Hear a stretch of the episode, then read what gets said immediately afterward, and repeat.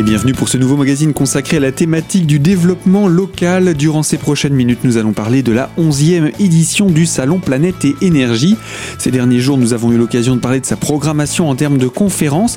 Eh bien, nous allons maintenant entendre Bénédicte des Indes, commissaire du salon, pour revenir sur l'histoire de ce salon. Retour donc sur ces 11 dernières années. Planète et Énergie, est-ce qu'on peut dire qu'il a atteint aujourd'hui une forme de maturité? Ah oui, vraiment oui. Euh, oui franc et massif. Je crois que le salon a vraiment parcouru un bout de chemin incroyable pendant ces 11 dernières années. Autant il y a 11 ans, on était vraiment sur un presque un salon du chauffage assez classique avec un visitorat qui avait à la fois une fibre écologique extrêmement développée, qui avait un niveau de connaissance très élevé également. Euh, donc on était vraiment sur un salon de niche. En fait, c'était des spécialistes qui s'adressaient à des spécialistes. 11 ans après, on n'en est plus du tout là et heureusement, nous avons euh, réellement élargi considérablement la thématique Donc évidemment, le cœur du réacteur reste toujours l'aspect technique de la maîtrise de l'énergie et des énergies renouvelables, évidemment, avec euh, des dizaines d'exposants d'entreprises vosgiennes, voire du Grand Est, donc spécialistes de ces domaines. Mais nous avons euh, développé le propos bien, bien au-delà euh, de cet aspect technique, puisque l'on propose aujourd'hui, pour parler de développement durable de manière bien plus large, des stands, je dirais, pédagogiques, informatifs, vraiment qui se basent sur l'éducation du visiteur. Alors l'éducation du visiteur à l'environnement, et pour reprendre une parole de Pascal Corradini d'Épinal en transition tout à l'heure, c'est aussi l'environnement qui nous éduque d'une certaine manière. Et donc cette rencontre de ces deux notions se fait, alors je vous donne un exemple, par le biais notamment d'un stand que vous allez trouver dans la grande halle du centre des congrès qui s'appelle Comme à la maison. Donc ce stand va recréer des pièces d'une habitation classique. Vous allez vous retrouver dans votre chambre, dans votre salon, dans votre salle de bain, euh, dans votre cuisine, tous ces endroits de votre quotidien dans lesquels vous avez l'habitude, peut-être sans même vous rendre compte, de consommer une ou plusieurs énergies, une ou plusieurs ressources. Je pense par exemple à de l'eau. Et là, euh, on va s'adresser donc à un public bien plus large puisqu'on va évoquer tout simplement tous ces petits réflexes, tous ces petits gestes que l'on peut avoir dans le quotidien pour changer nos comportements, devenir plus sobre, plus économe en énergie, en ressources, en matières premières. Pour autant amoindrir le confort. Exactement, parce que euh, l'idée, si vous voulez, c'est absolument pas de régresser et de perdre en confort, non, bien au contraire. Ça ne doit pas devenir des contraintes. Tout à fait. Et c'est l'idée justement qui est véhiculée sur ce stand, notamment comme à la maison. Alors, pas des contraintes, mais tout simplement un changement de, de ses habitudes de consommation, peut-être même de son mode de vie, avec euh, peut-être une prise de conscience. Alors là, ce serait encore euh, voilà l'idéal, mais je crois que on est sur la bonne voie. Il y a des changements qui s'opèrent profondément dans les mentalités. Ça commence par les plus jeunes, euh, nos enfants. Euh, D'ailleurs, sont peut-être même plus sensibilisés que nous, ça c'est sûr, mais peut-être aussi plus sensibles, tout simplement, que nous à cette question. Et euh, c'est par eux aussi que l'info peut transiter, peut passer. On peut dire que le public est devenu beaucoup plus familial, beaucoup plus généraliste et que c'est un public qui vient s'informer et obtenir ainsi euh, des réponses parfois à des questions euh, générales. Oui, complètement, parce que bien au-delà de, de, la performance thermique de son habitat, où évidemment on va parler de, de fermeture du bâtiment, voilà, de parois vitrées, etc. Eh ben, on peut aussi tout simplement obtenir des petits conseils de cuisson économes. Euh, voilà, on en parlait tout à l'heure de la cocotte norvégienne. Alors pour ceux qui vont se demander, mais, mais, mais qu'est-ce que c'est que cette cocotte norvégienne? Venez sur le stand comme à la maison. Vous allez apprendre à cuisiner avec une cocotte norvégienne. Euh, voilà, c'est, je le dis avec le sourire parce que c'est un petit peu anecdotique, mais finalement la somme de toutes ces anecdotes fait qu'on va tous vraiment impacter nos changements de mode de vie par rapport à notre environnement et la planète en général. On consomme moins, on dépense moins, on gaspille moins, préserve la planète et en plus on en profite pour faire des économies. C'est plutôt bénéfique pour tout le monde ça bah, C'est un vrai cercle vertueux, effectivement. Et puis je crois finalement que en plus la cerise sur le gâteau, c'est que ça peut aussi nous rendre heureux. Parce que je crois que lorsque l'on se prend en main et que l'on devient vraiment acteur euh, de cette grande dynamique, eh ben, j'imagine qu'on en retire une fierté incroyable et cette fierté peut aussi nous rendre heureux. Alors vous avez en plus de ça choisi un invité d'honneur et pas n'importe lequel qui va parler de, de météo, qui va parler de climat, qui sont deux choses distinctes et lui va pouvoir nous expliquer tout ça.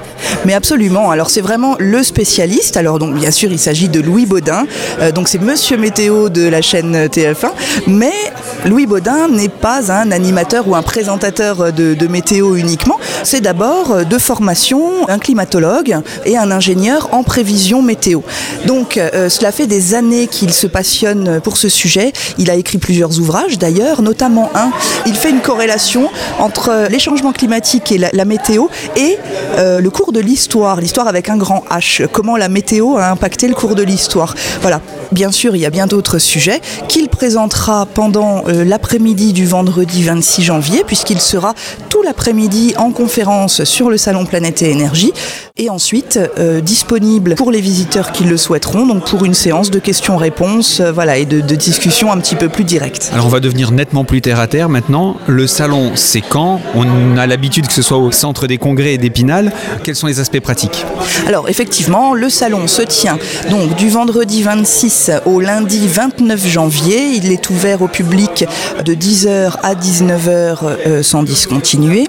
L'entrée est fixée donc au tarif de 5 euros et l'on paye à partir de 18 ans. Les enfants sont bien sûr euh, jusqu'à 18 ans euh, invités de notre salon et c'est au centre des congrès d'Épinal.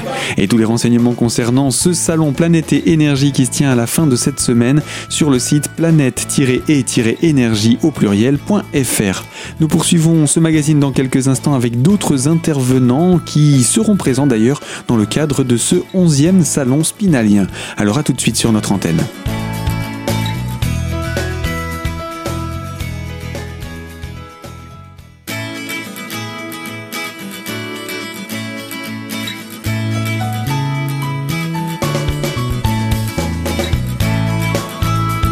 Deuxième partie de notre magazine consacrée à la thématique du développement local. Nous parlons donc du salon Planète et Énergie qui célèbre sa 11e édition à la fin de cette semaine. Et nous accueillons pour ces prochaines minutes Pascal Corradini qui est représentant de la plateforme Terreau et membre de l'association Épinal en transition. Alors avant d'aller plus loin, rappelez-nous ce qu'est la plateforme Terreau.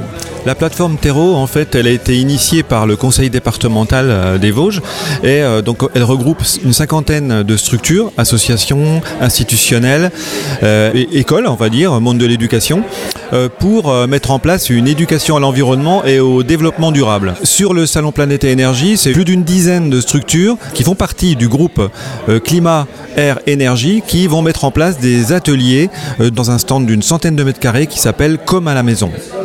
Donc l'idée c'est de faire participer euh, le public qui va venir, aussi bien les grands que les petits Tout à fait. C'est vraiment de sensibiliser, euh, de permettre aux personnes de découvrir euh, au travers de jeux, de voir dans quelle mesure ils peuvent mettre en place chez eux des éco-gestes qui vont leur faciliter la vie et leur faire gagner du temps et de l'argent.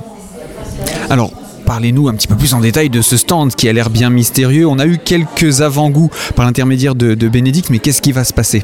Alors on s'y sentira déjà comme à la maison parce que cette année on a des bâches euh, sur lesquelles seront représentés des dessins de quatre étudiants de l'ESAL qui ont fait des dessins magnifiques et vous verrez on s'y sentira vraiment comme chez soi et avec euh, les pièces telles que la cuisine, le salon, euh, la salle de bain, la chambre dans lesquelles il y aura des ateliers spécifiques comme par exemple comment faire soi-même ses cosmétiques, comment faire soi-même ses produits ménagers, comment bah, faire son nichoir à insectes, sa ruche, comment jardiner, hein, qui est un acte vraiment citoyen. Et du coup, euh, tout sera expliqué de façon ludique euh, pour, euh, disons, que les gens se rapproprient leurs éco-gestes. Il ne s'agit pas forcément qu'ils reproduisent à l'identique ce qu'ils auront vu, mais l'idée c'est quand même qu'ils découvrent qu'ils ont une créativité aussi qui leur permettra de mettre en place, compte tenu de leur logement à eux, ce qui est facile pour eux. Voilà, donc du coup, c'est intéressant. Il est, il me semble, très important que les citoyens s'approprient des idées, découvrent ce qui est possible et qu'ils le mettent en place à leur façon, chez eux. Quelque chose à nous préciser également sur les associations en transition. On a parlé d'Épinal en transition, mais il y a plusieurs associations sur le territoire. Vos actions pour cette année 2018 Les associations en transition, bah, on a Certigny en transition, par exemple sur le salon qui, parlera de son Repair Café. Le Repair Café qui est vraiment une initiative extrêmement intéressante parce qu'on a des objets euh, que l'on jette. Du coup, l'idée c'est que des citoyens euh, spécialistes qui ont des compétences proposent leurs compétences gratuitement euh, pour réparer des objets, euh, pour que petit à petit tout ça se généralise puisque on, sait qu'il y a une économie locale et circulaire qui a à se mettre en place et les citoyens ont leur rôle, ont vraiment un, moyen d'action important et si c'est relayé par les institutions, ce qui commence à se faire, ça peut vraiment être très très efficace, très utile. Il y a aussi la monnaie locale, donc la brimbelle hein, qui va bientôt sortir, on va dire à la fin de l'année en fait, normalement. Hein. Et donc ça, c'est vraiment une initiative extrêmement intéressante pour faciliter les échanges, l'économie locale, sensibiliser les citoyens sur les valeurs qui sont sur la monnaie locale, c'est-à-dire l'éthique, euh, le respect de l'environnement, euh, euh, l'utilisation de ressources locales qui aussi nous viennent de l'économie locale et circulaire par le recyclage. voilà, tout un tas de solutions comme ça. On a des ateliers d'autoconstruction qui, existent depuis 4 ans et qu'on poursuit, qui s'intensifient même, puisque on, va réaliser des systèmes solaires thermiques en autoconstruction, des éoliennes déjà que l'on fait, la marmite norvégienne que l'on fabrique de plus en plus en, en quantité. On présentera euh, au salon euh, une cuisinière solaire, qui est un concept assez facile à réaliser soi-même.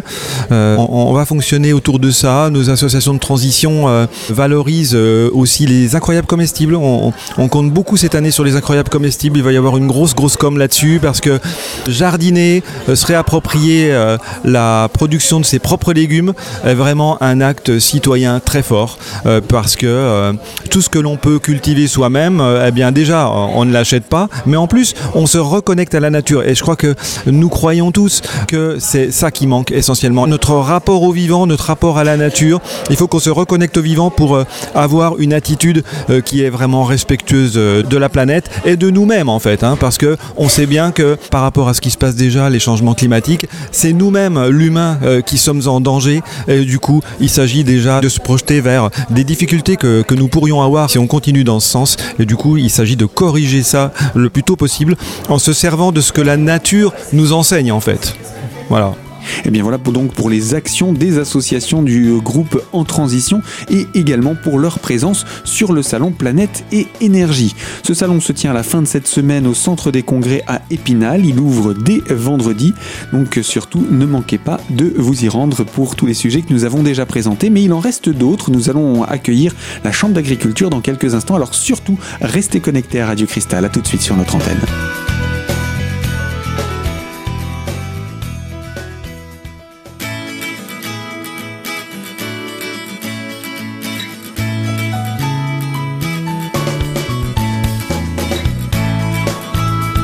Troisième partie de notre magazine consacrée à la thématique du développement local et on s'intéresse au salon Planète et Énergie dont la 11e édition se tient à partir de ce vendredi 26 janvier et jusqu'au 29 janvier prochain.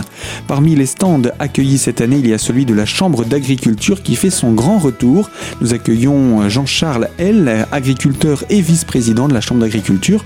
Alors, cette chambre qui revient sur le salon Planète et Énergie, quelle est sa dynamique?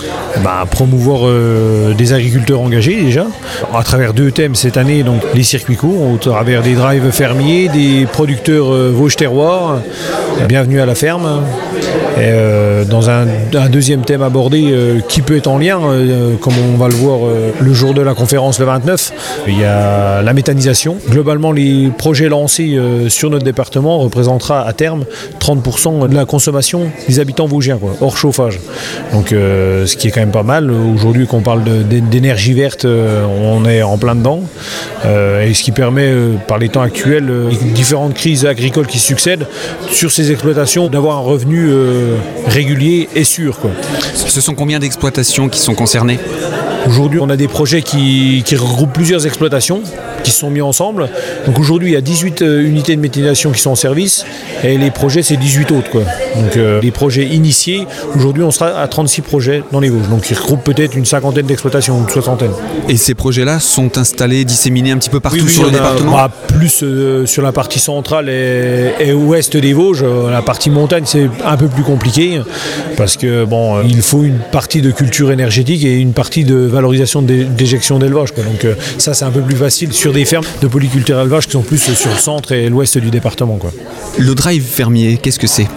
Alors le drive fermier, euh, donc on en a deux euh, sur le département des Vosges, un sur Saint-Dié un sur euh, la vosges Donc là, c'est des agriculteurs qui se sont mis en commun, qui ont créé une association qui ben, permet d'essayer de vendre l'intégralité du panel de, produits qu'un consommateur souhaite, enfin le maximum.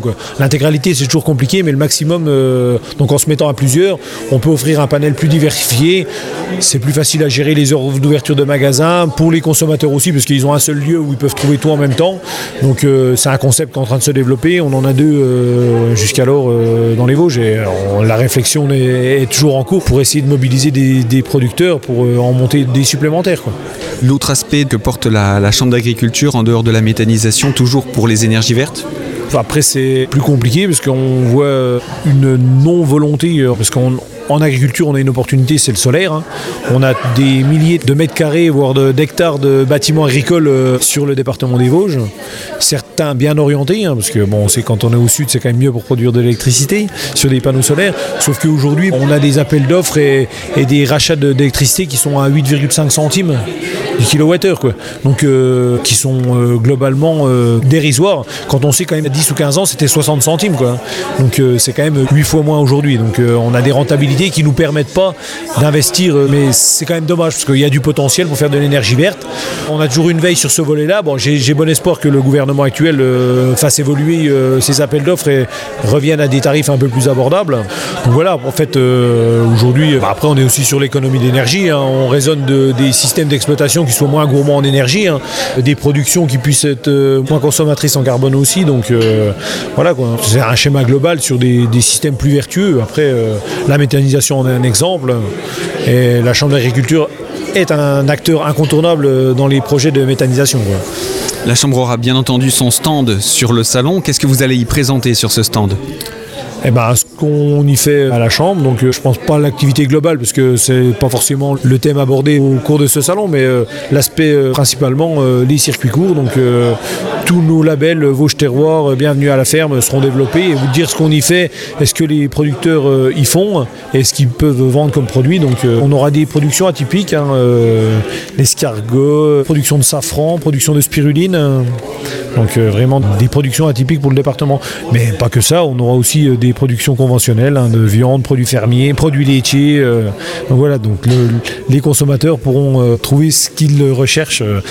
Et donc l'autre aspect, donc la méthanisation, qui sera développée plus profondément euh, lors de la conférence euh, le lundi 29. Donc tous ces dispositifs, en tout cas, seront présentés sur le stand de la Chambre d'agriculture? Oui, parfaitement. Donc, les producteurs eux-mêmes seront là pour présenter euh, leur association et leur structure euh, auxquelles les consommateurs sont conviés euh, et leurs produits pour venir les déguster. et leurs produits pour venir les déguster, bien évidemment. Eh bien, il ne vous reste plus qu'à venir dès ce vendredi 26 janvier et jusqu'au lundi 29 janvier au Centre des Congrès d'Épinal pour la 11e édition du Salon Planète et Énergie. Je vous rappelle que vous pouvez retrouver tous les détails concernant les conférences de ce salon en visitant notre site internet dans la rubrique podcast et en recherchant l'ALEC qui nous a présenté l'ensemble des thématiques prévues pour cette fin de semaine. Le Salon Planète et Énergie est bien entendu à retrouver également sur son site internet www.planète-et-énergie au pluriel.fr. Fin de ce magazine, moi je vous dis à très bientôt sur les ondes de Radio Cristal pour une toute nouvelle thématique.